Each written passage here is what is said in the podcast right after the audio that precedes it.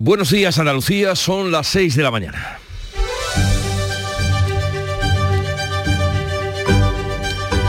Despierta tu mente, descubre la realidad. En Canal Sur Radio, La mañana de Andalucía con Jesús Vigorra.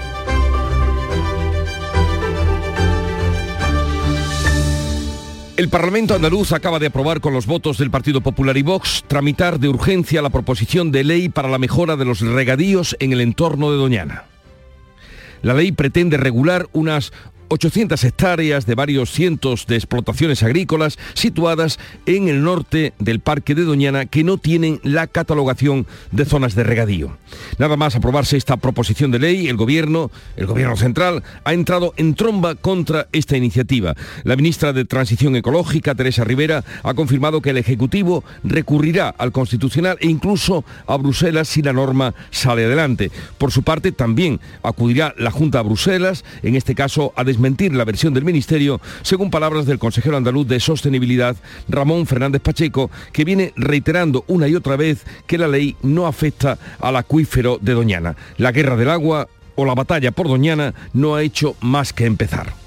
Pero lo más desesperante es que entre Doñana y Madrid sigue sin llover y así las cosas, el próximo miércoles 19 de abril se va a reunir la mesa de la sequía convocada por el Ministerio de Agricultura, un encuentro que ha sido reclamado con insistencia desde las organizaciones agrarias y también desde la Junta de Andalucía. Fue bronca, desde luego, la sesión de ayer tarde en el Parlamento, pero estuvo precedida de palmas y jaleos y alguna patadita cuando quedó aprobada la ley del flamenco que establece un régimen jurídico para garantizar su protección, conservación, difusión e investigación. El día en el que la justicia dio la razón a la familia de Paco de Lucía, el guitarrista que componía íntegramente sus temas, y José Torregrosa no era coautor. La familia de Torregrosa tendrá que devolver todos los derechos de autor cobrados indebidamente. En Canal Sur Radio, la mañana de Andalucía con Jesús Vigorra. Noticias. ¿Qué vamos a contarles a ustedes con Manuel Pérez Arcázar? Manolo, buenos días. Buenos días, Jesús Vigorra. Y comenzamos por el tiempo para hoy. Este jueves, este 13 ya de abril, vamos a tener cielos poco nubosos con intervalos de nubes altas y vientos de poniente o noroeste con intervalos fuertes en zonas altas, girando incluso a levante en el extremo oriental. Las temperaturas van a bajar, ya lo estamos notando a primeras horas de esta mañana, un descenso que será notable en las máximas en Almería y en Granada. Como les decíamos, choque entre el Gobierno y la Junta tras la aprobación del trámite parlamentario de la ley que va a regularizar los riegos en la corona norte de Doñana. Afecta a cinco municipios. El Ejecutivo Central ha anunciado que recurrirá la norma ante el Constitucional. El Ejecutivo Central eleva el tono y amenaza con paralizar en el Tribunal Constitucional la norma impulsada por PP y Vox. Asegura que utilizará todas las medidas constitucionales y europeas para frenarla. Pedro Sánchez advierte. Doñana no se toca, Doñana es patrimonio de los andaluces, de todos los españoles y Doñana no se va a tocar. El consejero andaluz de Sostenibilidad, Fernández Pacheco, acusa al gobierno de hacer electoralismo. En Radio Nacional ha reiterado que la ley no afecta al acuífero y advierte que acudirá a Bruselas a desmentir al gobierno. Esta proposición de ley no supone un ataque a Doñana, viene a solucionar un problema que está permanente en esos municipios desde hace demasiado tiempo. Las declaraciones de la ministra Rivera en torno a la Unión Europea y en cuanto a la proposición de ley son rotundamente falsas y obedecen a un interés electoralitario. El debate parlamentario ha contado con el rechazo de los grupos de izquierda. Maribel Mora de Adelante vertía arena sobre el escaño del presidente y era reprendida. Como el escaño se va a quedar el escaño del presidente de la Junta, que va a ser absolutamente como un desierto. Señoría, se le debe caer la cara vergüenza, ¿no? ¿usted, cree, ¿usted cree que se puede traer un jarro de, arena y echarla en el escaño del presidente? Sí, estoy mostrando Señoría, señoría, lo, que sí hay que tener un poquito, un, un poquito de, por favor, un poquito de dignidad. Señoría, si usted lo que quiere llamar atención, cómprese un mono. Los regantes de la Corona Norte de Doñana han apoyado la iniciativa a las puertas del Parlamento. El Ministerio de la Agricultura convoca la mesa de la sequía el próximo miércoles tras la insistente petición que se venía haciendo de la Junta y también de las organizaciones agrarias. Analizará la falta de agua para cultivos y ganadería con los embalses andaluces por debajo del 30%. En Canal Sur Radio, el secretario general de las comunidades de regantes, Pedro Parias, ha reclamado las obras hidráulicas pendientes. Hay que hacer obras Hay que hacer obras hidráulicas, tanto de mejora de regadío, mejora de las redes urbanas y del saneamiento urbano, eh, para ahorrar agua, como de fundamentalmente obras de regulación. Y embalses, balsas de riego eh, facilitan y son las que dan garantía a la mayoría de, de los usos de Andalucía. Este mes de abril la Junta va a aprobar un tercer decreto sobre la sequía. Guerra de cifras y llamadas al diálogo en la primera jornada de la huelga de los médicos de atención primaria, de atención primaria en Andalucía. La Junta reduce el seguimiento a poco más del 3% y el sindicato médico lo eleva al 25%. La Junta llama al diálogo para desconvocar la huelga. La huelga, Rafael Carrasco, presidente del sindicato, reclama propuestas de solución. Es posible que tenga razón y que ese problema no se solucione en mesa sectorial. Yo me conformaría con que me dijeran dónde se soluciona y dónde están las propuestas. Obviar el problema no es nunca parte de la solución. Las jornadas de huelga se van a repetir todos los miércoles hasta el 24 de mayo. El presidente de la Junta denuncia una persecución hostil por parte de Cataluña hacia Andalucía. Juanma Moreno se refiere a la sátira a la Virgen del Rocío en TV3 y al acoso a la enfermera andaluza que denunció la exigencia del C1 de catalán. Es casi una persecución, a veces yo diría hostil, incluso agresiva Lamento decir que se echa de menos al Gobierno de España. PP, Vox y Ciudadanos han solicitado la comparecencia del consejero de Salud en el Parlamento catalán. Además, la formación naranja va a trasladar lo sucedido a la Comisión Europea. Por su parte, el PP andaluz anuncia acciones ante el Consejo Audiovisual por la mofa de TV3 y la Asociación Impulso Ciudadano va a presentar una queja al defensor del pueblo. La Junta de Accionistas de Ferrovial aprueba hoy el traslado de su sede social a los Países Bajos. La constructora va a contar con el voto a favor de uno de sus principales accionistas, el Fondo Solidario Noruego que se había mostrado contrario a esta marcha. Justifica su traslado como paso previo a cotizar en Estados Unidos. El gobierno insiste en que se trata de una decisión injustificada y amenaza con el informe contrario de la agencia tributaria. Desde la patronal denuncian estas presiones del gobierno sobre la compañía. Aprobada la nueva ley andaluza del flamenco sin ningún voto en contra. Prevé un plan estratégico y un régimen jurídico para la defensa y la divulgación de este arte. Crea un régimen jurídico y va a permitir que se estudie en las escuelas y en el ámbito universitario. La norma crea un régimen normativo para las peñas flamencas. Ha sido recibida en el Parlamento eh, de manera, eh, como estamos escuchando, con palmas, baile, cante de los artistas. Desde la tribuna de invitados, esta norma inscribe al flamenco como bien de interés cultural. La cosa, están ustedes oyendo, la fiesta, el ambiente de fiesta cambió radicalmente cuando entraron en el tema de Doñana. Y la familia de Paco de Lucía recupera su legado.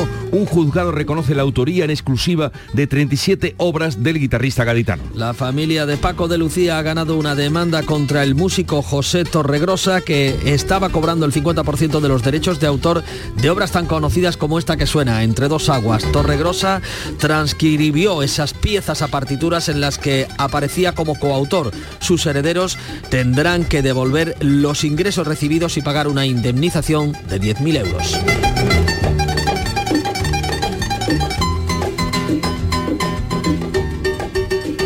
Y en deportes, el Sevilla se enfrenta esta noche al Manchester United en la ida de los cuartos de final de la Europa League. Aspira a conseguir un resultado favorable para que la vuelta en Nervión quede abierta. Jordán y el Tecatito Corona se pierden el partido por lesión. En la Champions, el Real Madrid se impuso ayer por 2 a 0 al Chelsea en la ida de los cuartos de final.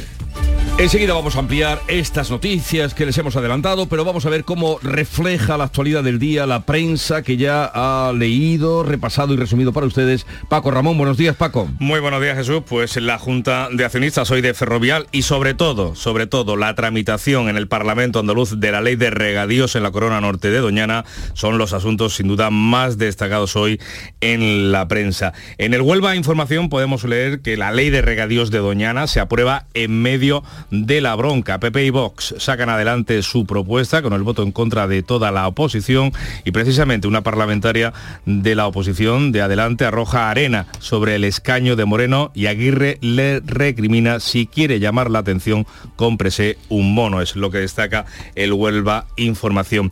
En el ABC de Sevilla dedica también su portada a lo que considera una campaña del gobierno contra el plan de la Junta en Doñana. La ministra de Transición Ecológica y el PSOE arremeten contra Moreno pese a no no haber hecho las obras hidráulicas, dice el diario de Vocento.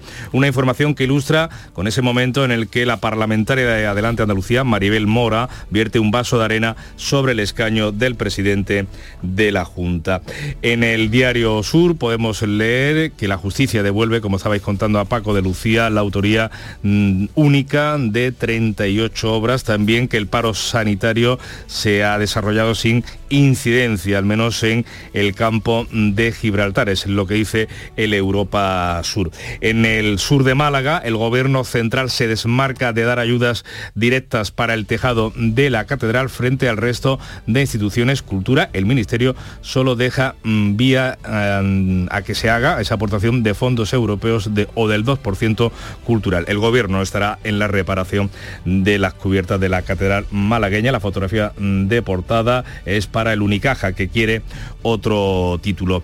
En el vamos ya con los periódicos de tirada nacional, con fotografía de los invernaderos de Lucena del Puerto, Huelva, fuera del espacio protegido, titula a cuatro columnas. Pepe y Vox desoyen a los científicos y aprueban los regadíos en Doñana y añade que el gobierno pedirá al Constitucional que paralice la ley que tramita Andalucía, que contradice, asegura el diario de Prisa, las advertencias de los expertos y Bruselas.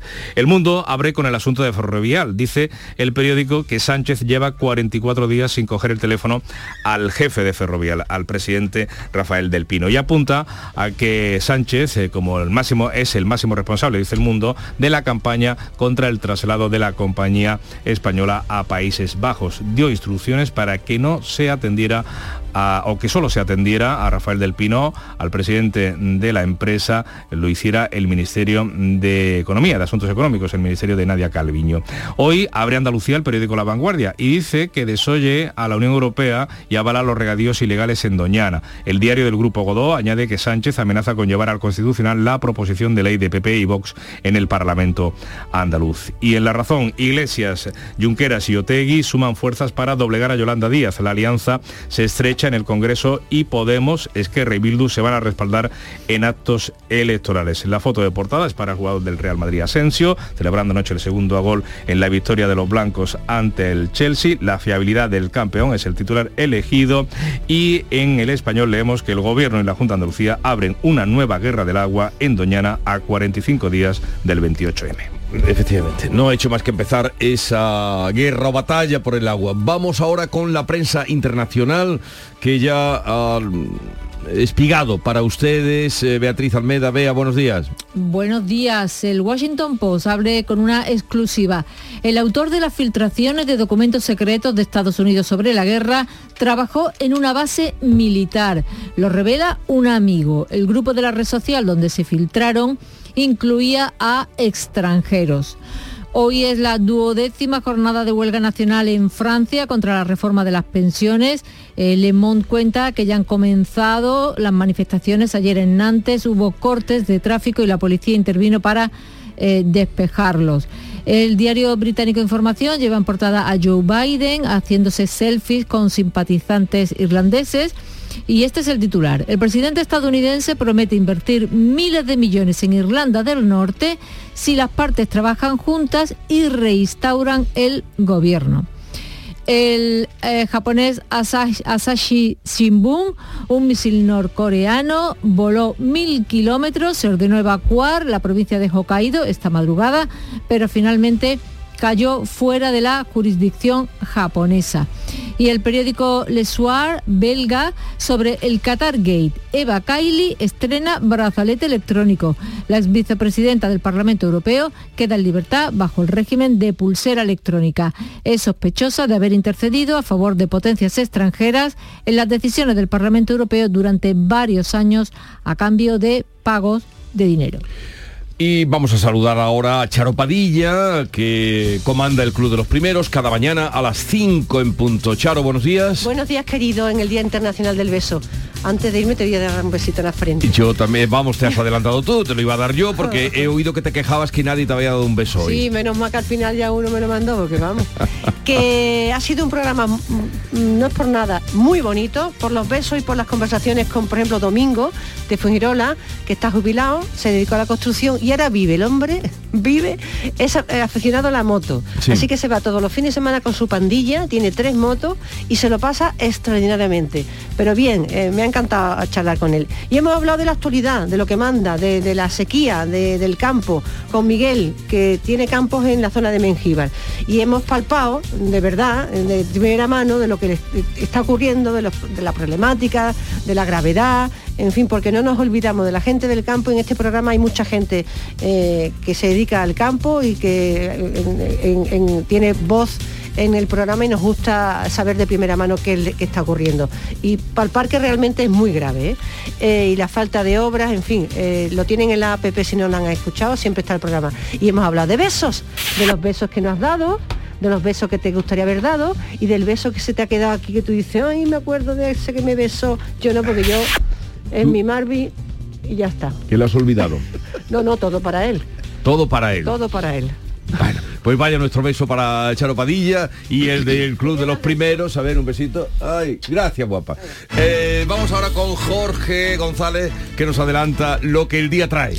¿Qué tal Jesús? Buenos días. O lo que, Eh, o lo que del día esperamos. Bueno, por lo menos lo que, de lo que vamos a estar pendientes en principio. Ferrovial celebra a mediodía una junta de accionistas muy importante, trascendental para su futuro, ya que de ella depende el traslado de su sede social de España hasta Países Bajos, donde va a debutar en bolsa como paso previo para hacerlo con su matriz en el mercado estadounidense. También a mediodía el presidente de la Junta de Andalucía, Juanma Moreno, va a responder en la sesión de control del Parlamento a las preguntas de los grupos sobre la información institucional, la actividad económica, las prioridades de Andalucía y la defensa del mundo rural.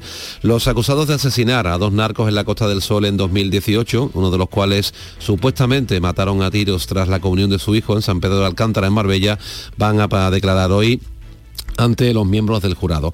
La Policía Nacional y la Policía Judiciaria de Portugal van a informar también hoy de la operación que ha permitido desmantelar el mayor laboratorio de Europa de procedimiento de pasta base de cocaína. Estaba radicado en Pontevedra. Tenía capacidad para producir 200 kilos diarios funcionando 24 horas al día. En Cerro Muriano, en Córdoba, la ministra de Defensa, Margarita Robles, va a visitar la Brigada Guzmán el Bueno, va a conocer allí el resultado de las pruebas de validación que se han realizado a los seis carros de combate Leopard previo a su entrega a Ucrania. Y también en Córdoba, la reina Leticia va a presidir el acto de proclamación del Premio de Artes y Letras 2023 de la Fundación Princesa de Girona. Y un poco de música a esta hora de la mañana. Quiero una copa que sude mi ropa. Paro el coche en la esquina, la luna se acuesta y el sol siempre brilla, brilla. Quiero hacerte el idiota. Que te Carretera y Manta se llama esta canción de Pablo Alborán, que ya habréis reconocido. Y la traemos esta mañana directamente de Canal Fiesta Radio porque hoy nos visita Pablo Alborán. Entre pandemias y, giras internacionales, hace mucho tiempo que no venía por aquí en persona. Mucho. Pero hoy lo vamos a tener en el programa a partir de las 11. Canal Fiesta lo tendrá a las 9 y a las 11 estará con nosotros para presentarnos una gira que después de la que hizo por teatros, ahora se va a los grandes espacios, a los grandes auditorios y comenzará en Fuengirola. Creo además que mm, ha creado o ha imaginado un concepto de espectáculo que hoy nos contará. Así es que, entre otros muchos invitados, Pablo Alborán a partir de las 11 de la mañana. Sigue ahora la información con Paco. Después de que te enfades, me salió caro el viaje.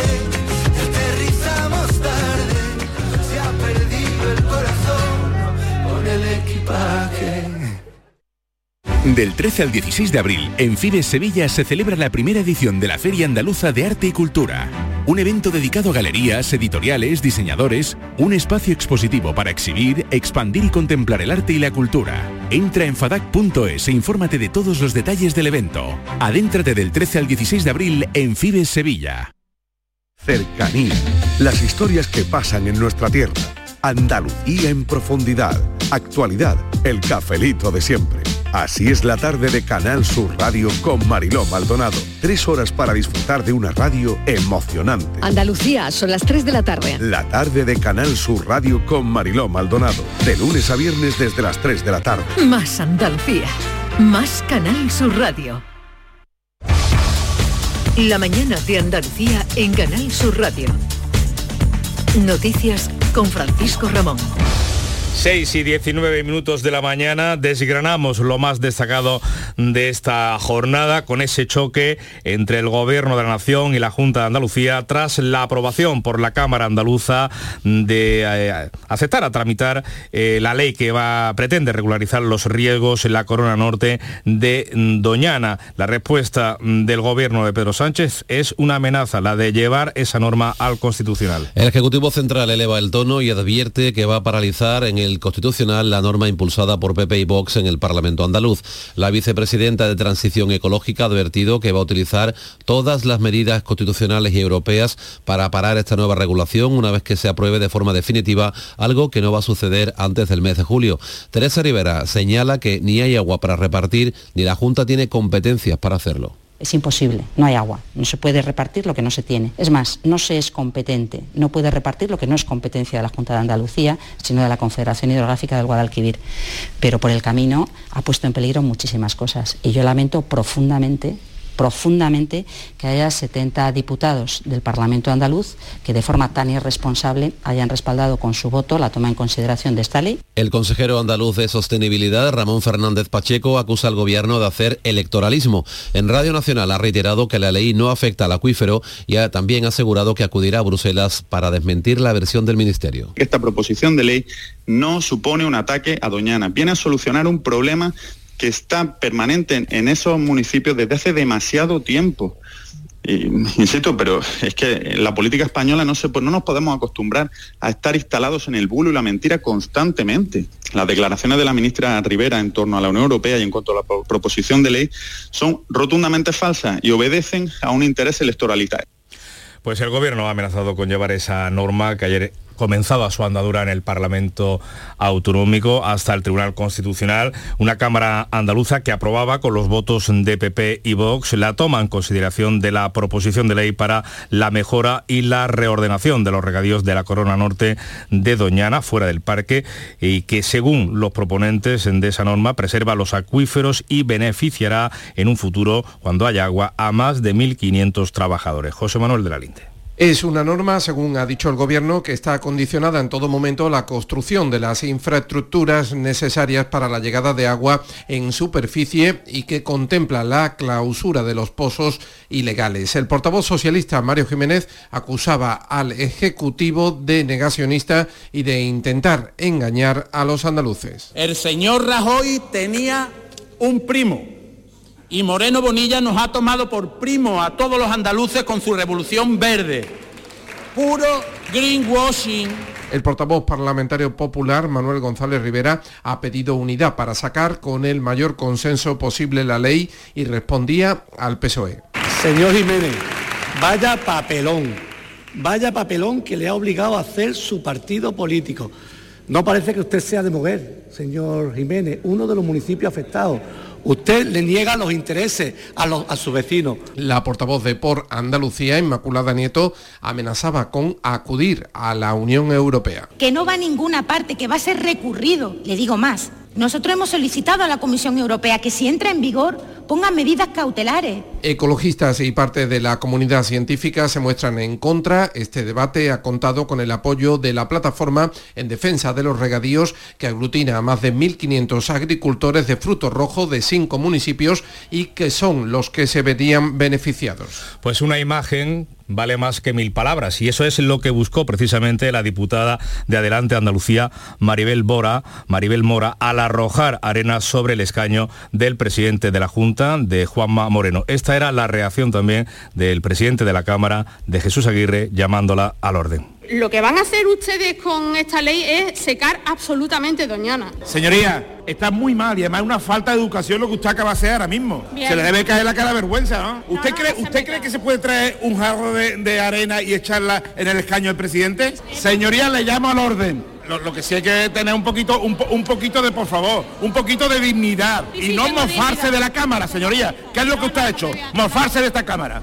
Pues mientras tanto, mientras esto ocurría dentro del Parlamento andaluz, los regantes se apostaban a las puertas de la Cámara andaluza apoyando precisamente esa iniciativa legal, legislativa de Partido Popular y Vox, por la que aseguran van a beneficiarse miles de familias del condado de Huelva que se quedaron fuera en su día del plan Corona Norte de Doñana y que ahora van a poder regar sus cultivos cuando haya agua.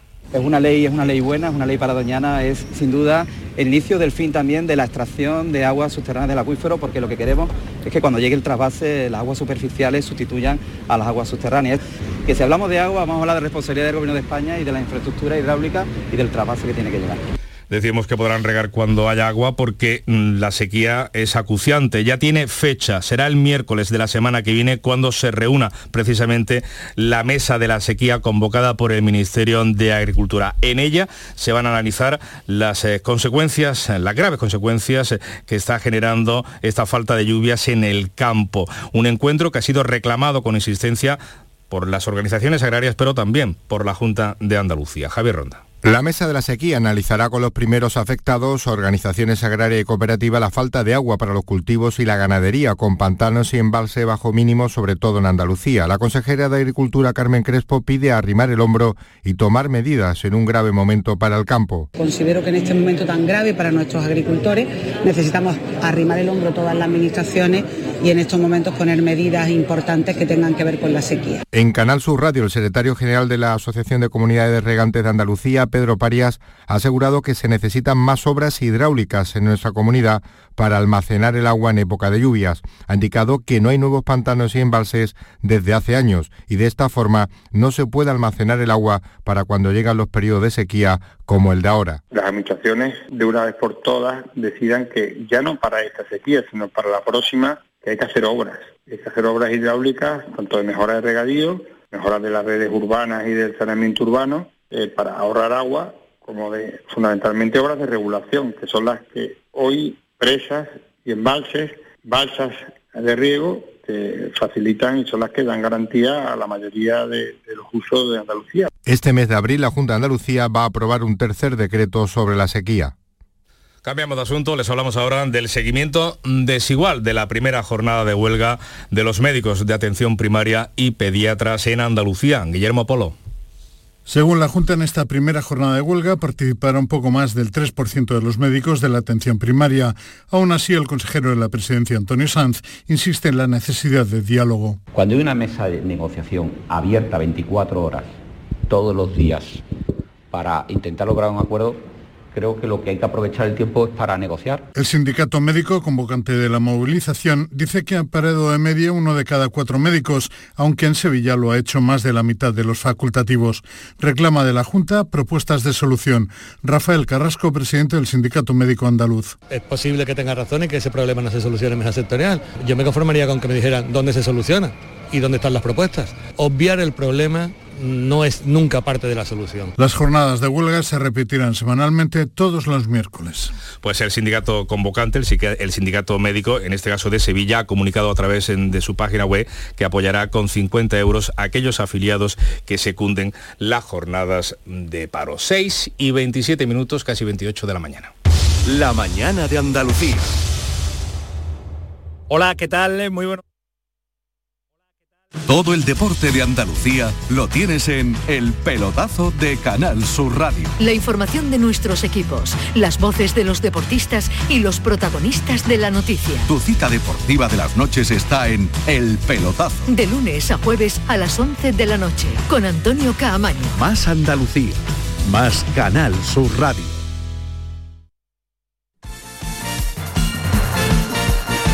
Con los deportes, eh, con ese partido europeo hoy del Sevilla, tras la victoria anoche del Madrid 2 a 0 al Chelsea. Antonio Camaño, ¿qué tal? Buenos días. Hola, ¿qué tal? Muy buenos días. El Sevilla se enfrenta esta noche al Manchester United en la ida de los cuartos de final de la Europa League con la ilusión de conseguir un resultado que mantenga vivo al conjunto hispalense de cara al partido de vuelta en Nervión dentro de una semana. Jordán y el Tecatito Corona son los dos jugadores del Sevilla que se pierden el partido por lesión por no estar inscrito tampoco viajó Pape Huella, así que el objetivo del club es llegar al partido del Estadio Ramón Sánchez Pijuán con la ilusión y con la posibilidad de pelear por el pase a las semifinales. Con respecto a la liga, el Comité de Competición de la Federación Española de Fútbol anunció las sanciones correspondientes a la pasada jornada de liga en la que el Sevilla se ve implicado tras las expulsiones de Acuña y Pape Güelle. En cuanto al argentino, como se esperaba, le han caído dos partidos y uno al senegalés. Y también sanciones para el Betis. Aitor Ruibal pierde los dos siguientes partidos. Canales 1, el conjunto verde y blanco que presentó alegaciones por la expulsión de Sergio Canales ha confirmado que ni su recurso ni las sanciones eran lo esperado. Y como es habitual en el Cádiz a lo largo de toda la temporada, se va a enfrentar al Real Madrid con ausencias. A las dos ya conocidas de Escalante y de Brian Ocampo se le suman la de Ledesma e Iza Cárcel sancionado. De todas formas, muy pendiente a la evolución de un jugador importante como Diarra. Ya recuperado una buena noticia para Sergio González, Fali.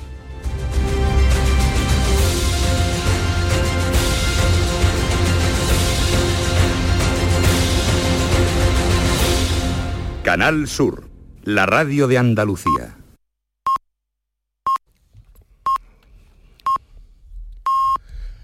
Andalucía son ya las seis y media de la mañana. La mañana de Andalucía con Jesús Vigorra. Y a esta hora con Jorge González vamos a resumir en titulares las noticias más destacadas que les estamos contando esta mañana.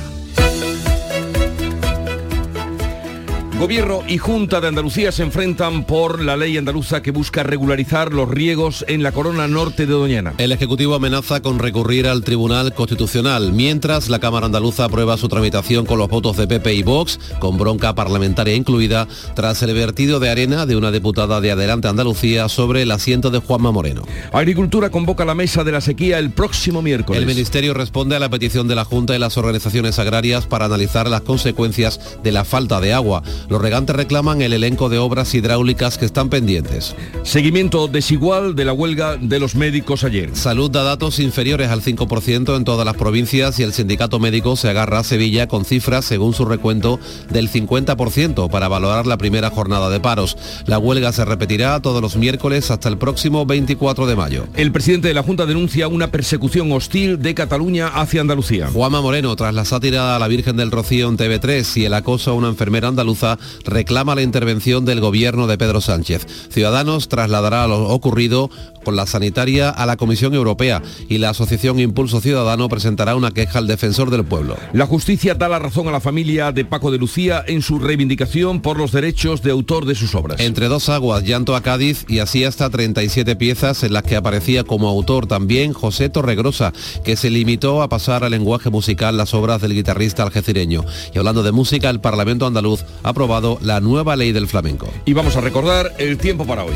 Un día más, cielos poco nubosos, vientos de poniente o noroeste con intervalos fuertes en zonas altas, va a girar a levante en el extremo oriental, las temperaturas van a bajar, un descenso que va a ser notable en las máximas en Almería y en Granada. Se recuperan hoy por lo tanto los valores propios de la primavera, una máxima de 26 grados en Sevilla, la máxima, mientras que en Cádiz no van a pasar de los 20.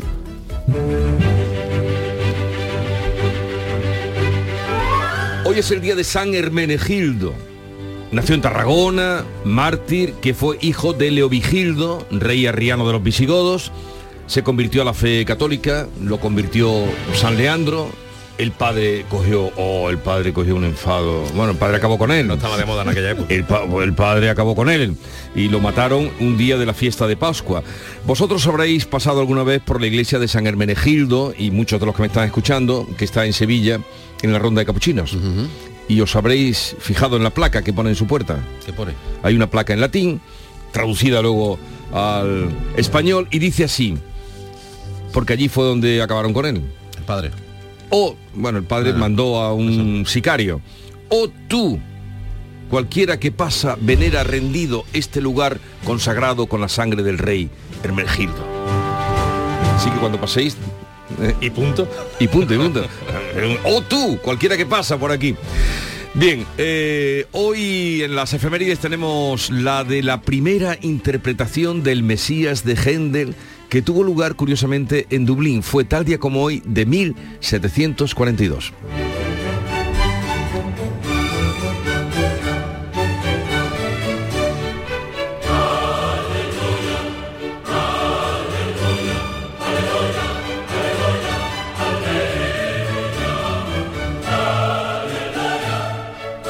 Hizo un ensayo Händel con la orquesta, acudieron familiares de los músicos, de los cantantes y estaban distribuidos por la sala.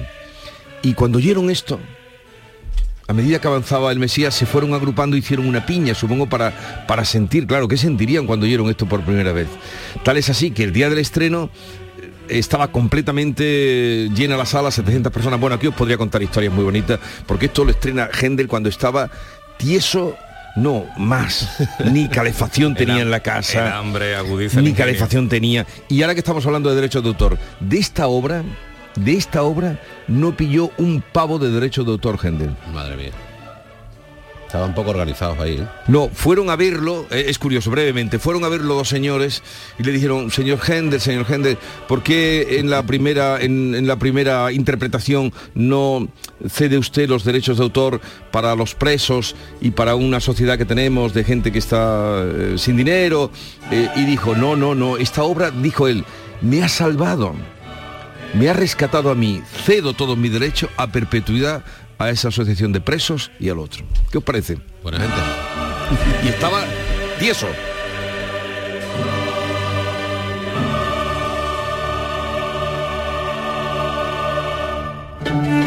Bien, no me detengo, podría contaros más cositas. En el libro Momentos Estelares de la Humanidad de nuestro querido Stefan Zweig se cuenta toda esa historia. Eh, y tal día como hoy, de 1923, nació eh, Fernando Lázaro Carreter. Hoy se cumplirían eh, 100 años, todos los hemos visto en, la- en los libros de texto. Qué, qué dardos en la palabra. De- y he traído una cita de él, lógicamente.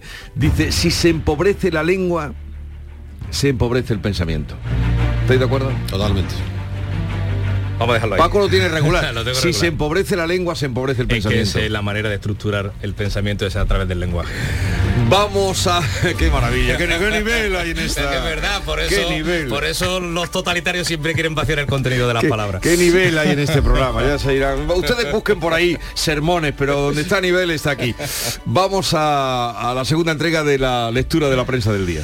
Bueno, pues vamos eh, con esa prensa hoy completamente polarizada, con dos asuntos, o bien ferrovial o bien lo que ocurría ayer en el Parlamento andaluz, esa tramitación de la ley de regadíos en la corona norte de Doñana, que son, como decimos, los, asuntos más destacados hoy en los periódicos. En ABC de Sevilla podemos eh, leer en su portada lo que considera una campaña del gobierno contra el plan de la Junta en Doñana. La ministra de Transición Ecológica y el PSOE arremeten contra Moreno pese a no haber hecho las obras hidráulicas, dice el diario de Vocento. Una información que ilustra además eh, con ese momento, el que se vivía en la Cámara Andaluza, en el que la parlamentaria de Adelante Andalucía, Maribel Mora, Maribel Mora, perdón, vierte un vaso de agua sobre el escaño del presidente de la Junta. El otro titular destacado de ABC es que la Asociación Mundial de Minoritarios respalda a Ferrovial en su salida a Países Bajos. En el país leemos con fotografía de los invernaderos de Lucena del Puerto en Huelva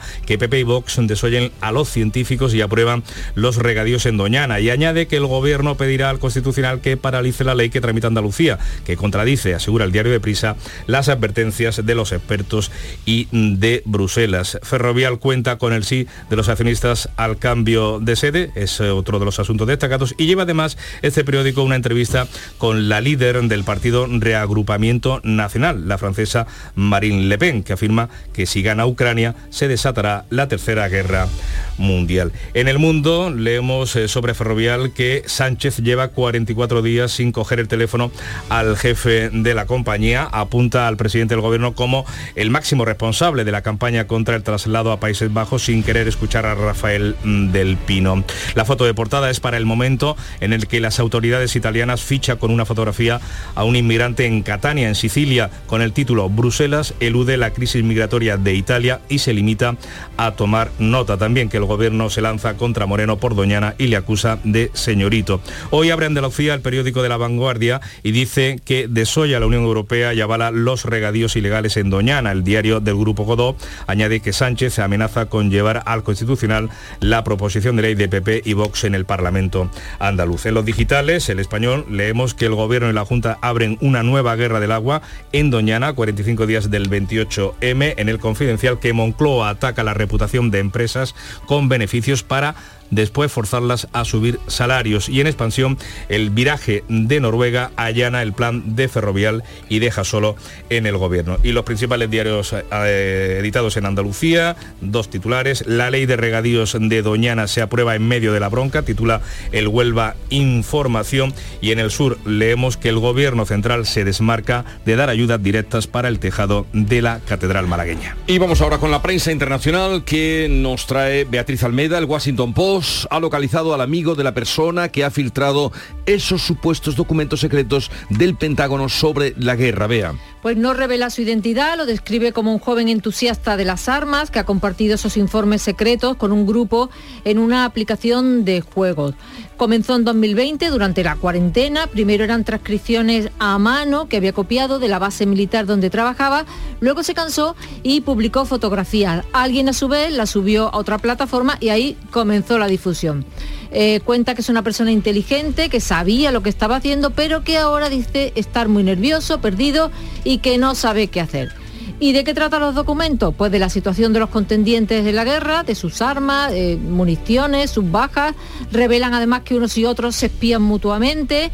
Y hay documentos de la inteligencia israelí, del Mossad, sobre las, protestas, las protestas contra el plan de reforma eh, judicial de Netanyahu. Todo supuesto porque no está claro que los documentos eh, sean originales y sean verdaderos. Qué lío, qué lío. Japón ha ordenado esta noche la evacuación de la isla de Hokkaido en el norte del país para el lanzamiento de un misil norcoreano. Después la ha levantado porque el cohete ha caído fuera de su área de influencia. El Chosun Ilbo, periódico de Corea del Sur, lo confirma y apunta que se trata de un misil nuevo de Kim Jong-un que presentó en el desfile, en el último desfile militar y que podría golpear eh, al territorio de Estados Unidos. Y eh, Joe Biden sigue la visita en Irlanda. Ayer estuvo en Belfast y por la tarde viajó a Dublín para reencontrarse con sus raíces. Sí, Biden viaja con su hijo y con su hermana y titula el Irish Times de Dublín, Me siento como en casa. Esto lo dice en un pub de la ciudad de Colug, dirigiéndose a sus primos lejanos. Dice que entiende que su tatarabuelo se marchara en la época de la hambruna eh, y añade que cuando estás aquí te preguntas por qué alguien querría irse, porque es muy bueno, está muy bien pues, estar de regreso. Sí, sí. ¿Y qué cuenta la prensa británica? Pues mira, la, prensa británica es muy pesada. Es que es muy, muy, muy pesada. Son infatigables. No se cansan de hablar del monotema de la familia real. El Daily Express. Venderá periódico. no te Sin duda. duda. sí, pero, pero, pero siempre el mismo tema, siempre las mismas caras. Es que, es que es muy cansado. El Daily Express, el rey aliviado, su hijo menor Harry estará en su coronación. El Daily Mail, la ausencia de Meghan será un alivio para el Palacio de Buckingham. El Times, el Times, el periódico más serio, destacadísimo con fotografía central de Harry y Meghan. Harry viene a la coronación sin Meghan. Así todos, uno, otro, otro, otro, otro. Bueno, y destaco el metro que abre con otra historia, que dice, la furia de la desnudez se reciben cientos de quejas sobre el nuevo programa Educación al Desnudo del Canal 4, del Channel 4, en el que los adultos se desnudan frente a escolares para enseñarles eh, sobre los cuerpos. Pero desnudo real. Sí, sí, desnudo reales. Se, mm. se, desnudan para enseñarles pues, cómo son las partes del cuerpo, la anatomía y, en fin, las cosas normales. Que habrá que verlos. van a espantar a los niños. Vamos a continuar con la información. Una persona informada es la que escucha Canal Sur Radio y de eso se encarga Paco Ramón. La mañana de Andalucía. ¿Te gustan los chollos? En Rapimueble los tienes así de claros. Dormitorio de matrimonio solo 149 euros. Composición juvenil solo 394 euros. Llévate tu chollo al instante y paga en 12 meses sin intereses con la garantía de Rapimueble. Más de 200 tiendas en toda España y en rapimueble.com. Los fines de semana nos despertamos en los mejores rincones de Andalucía para que conozcas su historia, su cultura sus curiosidades, sus leyendas. Te invitamos a conocer una Andalucía llena de talento, hermosa, fascinante y única. Andalucía nuestra. Los sábados y domingos desde las 7 de la mañana en Canal Sur Radio con Inmaculada González. Más Andalucía, más Canal Sur Radio. La mañana de Andalucía en Canal Sur Radio. Noticias con Francisco Ramón. 6 y 44 minutos de la mañana, seguimos contándole más asuntos destacados de este jueves. El presidente de la Junta ha denunciado una persecución hostil, ha dicho, de Cataluña a Andalucía tras la sátira a la Virgen del Rocío en TV3 y el acoso a una enfermera andaluza. Sobre este caso, el de la enfermera gaditana que denunció en las redes sociales la exigencia del C1 de Catalán para trabajar en la sanidad pública, Partido Popular, Vox y Ciudadanos han solicitado la comparecencia del consejero de salud en el Parlamento catalán. Además, en la formación Naranja va a trasladar lo ocurrido a la Comisión Europea y la Asociación Impulso Ciudadano presentará una queja al defensor de pueblo. Esta polémica, unida a la mofa de la Virgen del Rocío en TV3, ha llevado al presidente andaluz a pronunciarse con estas palabras. No es solo una, una, mofa sobre la Virgen del Rocío, es casi una persecución, a veces yo diría hostil, incluso agresiva. Por ejemplo, una enfermera andaluza por expresarse libremente y criticar la obligatoriedad de hablar catalán sin ofender a nadie. Lamento decir que se echa de menos al Gobierno de España. Por cierto, que el PP andaluz también ha anunciado acciones ante la autoridad audiovisual catalana, ante el CAP. Y el Tribunal Constitucional ha convocado pleno para la semana que viene, donde se incluye en el orden del día el debate sobre la impugnación que Andalucía ha presentado contra la ley que establece el impuesto a las grandes fortunas, aprobada el pasado mes de diciembre por el gobierno de Pedro Sánchez y que Galicia y Madrid también impugnaron en su día como la Junta de Andalucía.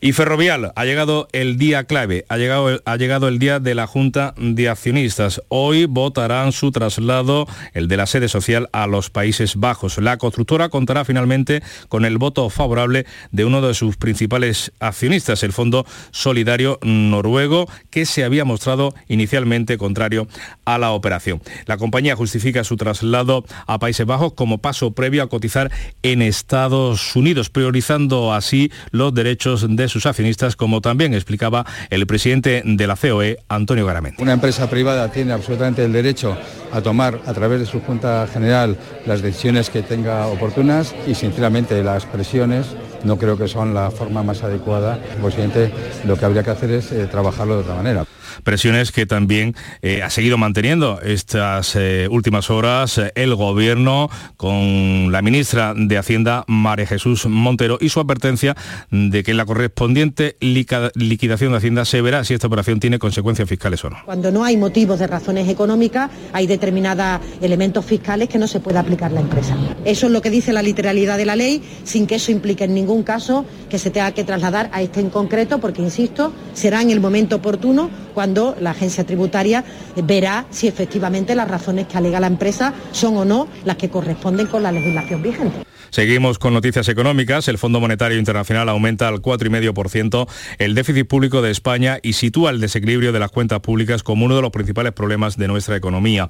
El FMI incrementa una décima hasta el 4,5, como decimos, el desajuste presupuestario de este año y remarca que España presentará un desequilibrio en las cuentas públicas entre el 3,5 y el 4 durante los próximos años.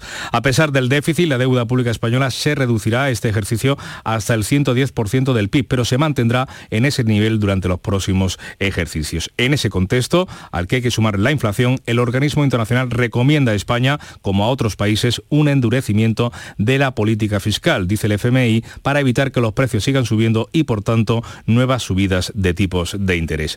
A la marcha de la economía se ha referido también el vicepresidente del Banco Europeo, el español Luis de Guindos. En positivo, el banquero ha destacado el saneamiento de los balances de las entidades financieras y la competitividad de nuestra economía. No ha habido movimientos de depósito, no ha habido situaciones de preocupación en absoluto ante bueno, pues, eh, la intervención de un banco grande europeo y, toda, eh, eh, los episodios que hemos tenido en Estados Unidos. Eso es un aspecto muy positivo a futuro. Y el segundo es la extrema competitividad en estos momentos de la economía española, que se ve en la balanza de pagos. La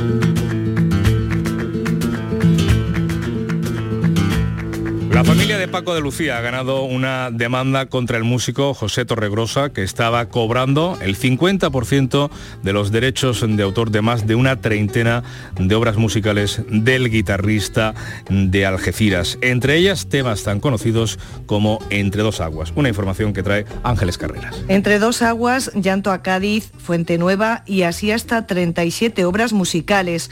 Hasta ahora los descendientes de José Torregrosa han estado cobrando el 50% de los derechos de autor en base a que el músico transcribió estas piezas a partituras, es decir, que en las carátulas constaba como coautor de estas creaciones. Ahora un juez ha respaldado la demanda que interpuso la familia de Paco de Lucía y tendrán que devolver el 100% de los ingresos recibidos hasta el momento. La sentencia también fija una indemnización de 10.000 euros por daño moral. Pues de flamenco hablamos porque el Parlamento Autonómico ha aprobado con 59 votos a favor y 48 abstenciones la nueva ley andaluza del flamenco. La norma prevé un plan estratégico y un régimen jurídico para la defensa y sobre todo para la divulgación de este arte tan nuestro. Crea ese régimen jurídico, permitirá que se estudie en las escuelas, también en la universidad y mm, creará una regulación eh, ad hoc nueva para las peñas flamencas. Así llegamos a las 7 menos 10 de la mañana, es el tiempo de la información local la más cercana en Canal Sur Radio y Radio Andalucía Información. En la mañana de Andalucía de Canal Sur Radio, las noticias de Sevilla. Con Pilar González. Hola, buenos días. Comienza la instalación de los toldos para hacer frente al calor en las calles del centro de Sevilla y el ayuntamiento pedirá un informe sobre la viabilidad de la S35, un proyecto de ronda intermedia que permitiría desbloquear los suelos del Higuerón Norte, cerca del aeropuerto. Hoy el Sevilla, le hablamos de deporte, el único equipo español de la Liga Europa juega en Manchester. Enseguida los detalles, antes el tiempo. Hoy tenemos el cielo con intervalos de nubes alta, viento del oeste o noreste tendiendo a disminuir durante el día y siguen bajando las temperaturas. Está previsto alcanzar 24 grados en Morón, 25 en Lebrija, 26 en Écija, 27 en Sevilla. A esta hora 13 grados en la capital. Bien te sienta, chiquilla, que bien te sienta. Qué bien te sienta tu traje de flamenca Aires de Feria. Sus nuevos diseños te van a enamorar. Lunares, colores y texturas, reflejos de nuestra tierra. Aires de Feria. Trajes de flamenca llenos de elegancia, sensualidad y creatividad. Aires de Feria. Enamorados de Andalucía. Villanueva del Ariscal con sus jóvenes. Los días 14 y 15 de abril te esperamos en el recinto ferial. Podrás disfrutar de los conciertos gratuitos de Robin Torres y DJ David Cueto el viernes 14 y de Juan Lu Montoya y DJ Manu Piedra el sábado 15. Ven a disfrutar con nosotros. Villanueva del Ariscal, orgullo del Aljarafe. Las noticias de Sevilla. Canal Sur Radio. Han comenzado los trabajos para la instalación de los toldos en el centro de Sevilla, en concreto en La Campana. Han llegado ya las estructuras. Según el gerente de urbanismo, Juan Carlos León, la intención del ayuntamiento es que estén puestos en todas las calles previstas a lo largo del mes de mayo. Y la indicación sí estaba que justo después de Semana Santa empezáramos ya con los trabajos con los trabajos previos de cara a que en el mes de mayo progresivamente se fueron poniendo calles en, servicio con los toldos. El ayuntamiento, la gerencia de urbanismo, ha aprobado el desbloqueo del proyecto de la S35, la circunvalación intermedia entre la S40 y la S30, que quedó suspendida hace 15 años. Se analizará lo proyectado entonces para adecuarlo al desarrollo urbanístico actual, sobre todo enfocado al entorno del aeropuerto. Lo ha explicado el delegado de Hábitat Urbano, Juan Manuel Flores. Es importante para tener un desarrollo de todo lo que es la zona este, de un futuro distrito aeroportuario, de, también de la zona eh, de, de, la zona norte, como San Nicolás Oeste puede ser, también Higueros Norte y demás.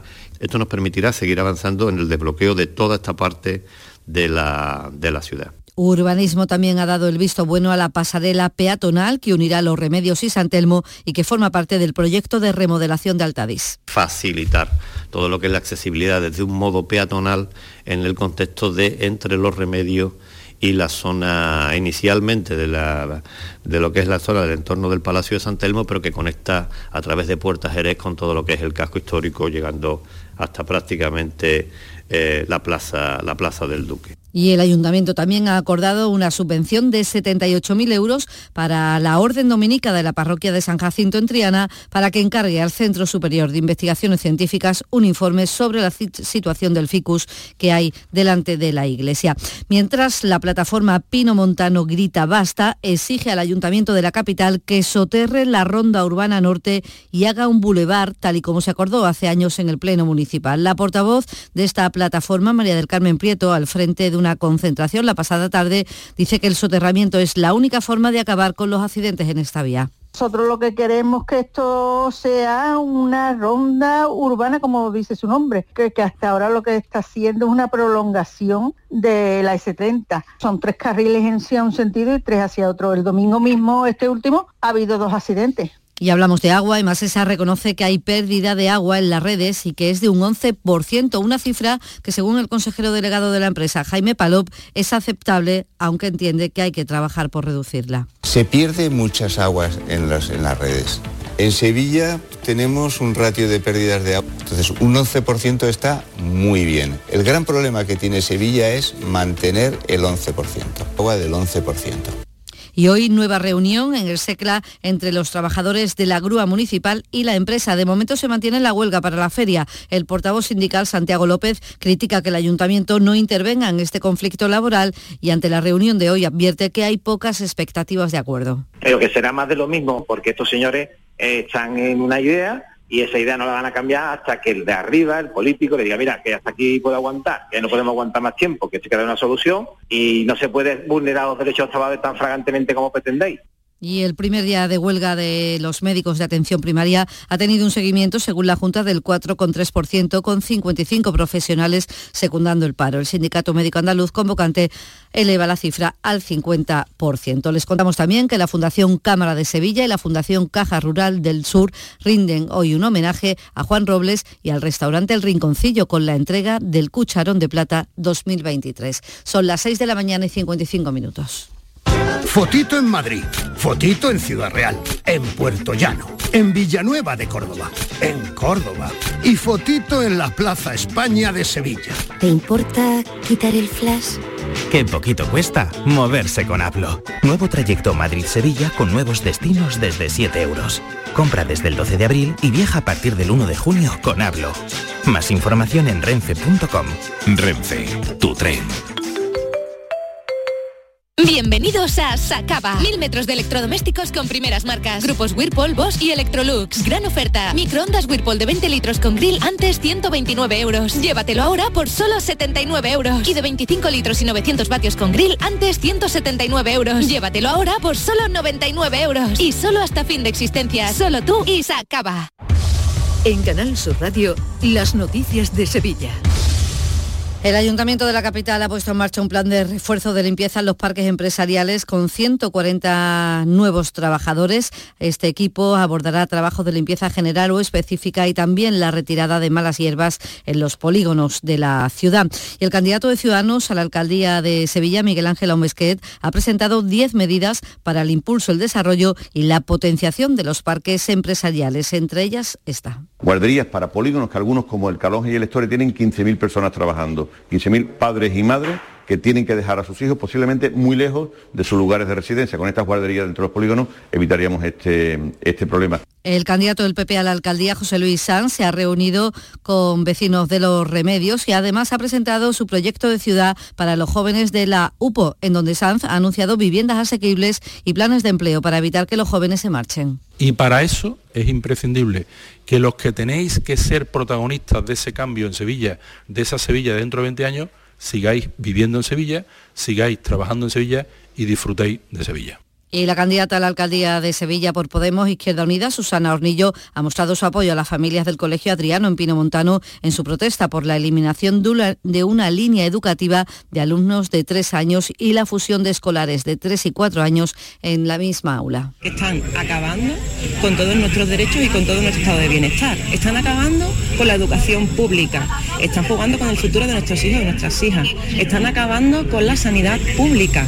Y incluso ahora mm, estamos viendo cómo también pretenden acabar con nuestro patrimonio verde con Doñana. En la agenda del día, notar que la ministra de Hacienda, María Jesús Montero, está hoy en Alcalá de Guadaira. Va a visitar el Museo de la Ciudad junto a la alcaldesa. 6 y 58, momento para el deporte. Antonio Camaño, buenos días. Hola, ¿qué tal? Muy buenos días. El Sevilla se enfrenta esta noche al Manchester United en la ida de los cuartos de final de la Europa League con la ilusión de conseguir un resultado que le mantenga vivo de cara al partido de vuelta en el estadio de Nervión dentro de una semana. Sin Jordán, sin el Tecatito Corona y sin Pape Güelle, todos los demás jugadores están disponibles eh, para Mendilibar para el partido de esta noche en Old Trafford. Y ayer el Comité de Competición de la Federación Española de Fútbol anunció las sanciones correspondientes a la pasada jornada. Las expulsiones de Acuña y Pape le han acarreado al argentino, como se esperaban, dos partidos, uno al Senegales. Y también en el Betis, más sanciones, eh, porque Aitor Ruibal se va a perder los dos partidos siguientes que tenga el Betis y a Canales, uno por la expulsión ante el Cádiz.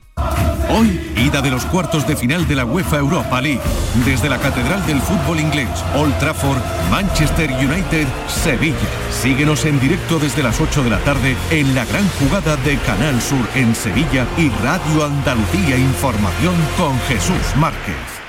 Les contamos también que el Teatro Lope de Vega ha tenido que cancelar todos los espectáculos previstos para esta semana por una avería en el telón, que eh, desde hoy hasta el sábado en los baños árabes de Palomares del Río se celebra el Festival Flamenco Guirijondo, todos los participantes son extranjeros, y en la capital comienza el Festival Sevilla Swing. Además, también comienza eh, los jueves flamencos. Este ciclo lo hace con el guitarrista Rafael Riqueni. A esta hora 7 grados en Cazalla, 12 en Los Palacios, 13 en Sevilla.